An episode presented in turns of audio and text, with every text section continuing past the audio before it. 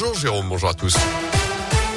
Et à la une de l'actu ce jeudi, les pompiers humanitaires français renforcent leur dispositif. En Pologne, l'ONG dont le siège se trouve à saint est au plus près des réfugiés ukrainiens depuis le 1er mars dernier. Sur place donc depuis 10 jours.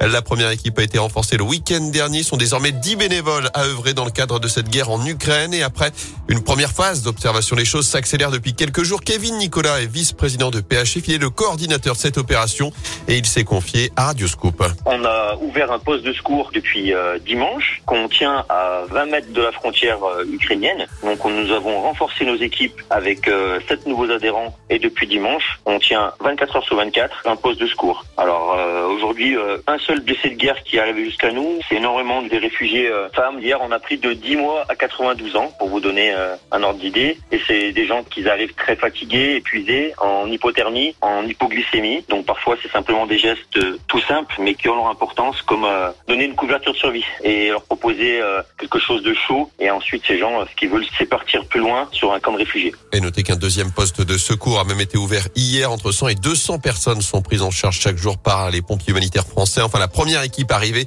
le 1er mars dernier devrait être remplacée aujourd'hui. Sur le terrain, justement, les villes de Kharkiv et de Mariupol sont assiégées. Hier, un hôpital pédiatrique a été bombardé. Le président Zelensky dénonce un crime de guerre. Notez aussi que l'alimentation électrique du site nucléaire de Tchernobyl a été complètement coupée. Kiev demande un cessez-le-feu pour la rétablir, tandis que l'Agence internationale atomique est rassurante sur la sécurité du site. Dans le reste de l'actu, il était porté disparu depuis plus d'un mois. Le fugitif qui s'était évadé de la maison d'arrêt de la Talaudière le 5 février dernier a finalement été interpellé hier à Lyon. L'individu de 23 ans a été arrêté à la gare de la Pardieu. Il doit être présenté à un juge d'instruction dans la journée. Le parquet a requis son incarcération compte tenu de sa dangerosité. Je vous rappelle qu'il cumule déjà 24 condamnations à son actif. Il était détenu cette fois-ci pour extorsion avec arme et vol à main armée commis fin janvier à Feur et la Fouillouse, notamment avec une compagne mineure.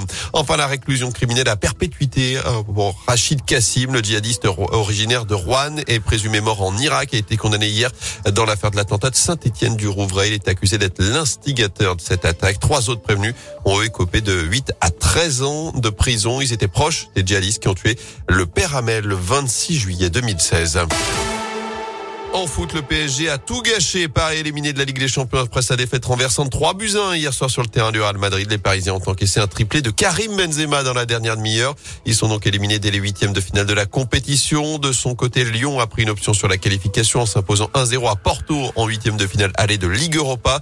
Ce soir, Monaco se déplace à Braga. Notez qu'en Ligue Europa Conférence, la troisième Coupe d'Europe, Marseille reçoit Bâle et Rennes se déplace à Leicester. Coup d'envoi de ces rencontres à 21h. Enfin, Paris-Nice débarque dans la Loire aujourd'hui avec le départ de la cinquième étape qui sera donnée tout à l'heure à 11h depuis Saint-Just-Saint-Rambert sur le boulevard de la Libération.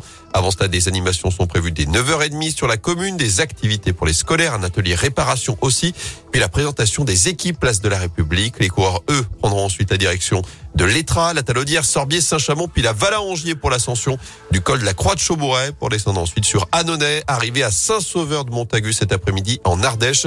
Hier, le Belge Wout van Aert a remporté le contre-la-montre de 13 km dans l'Allier, prenant également les commandes du classement général.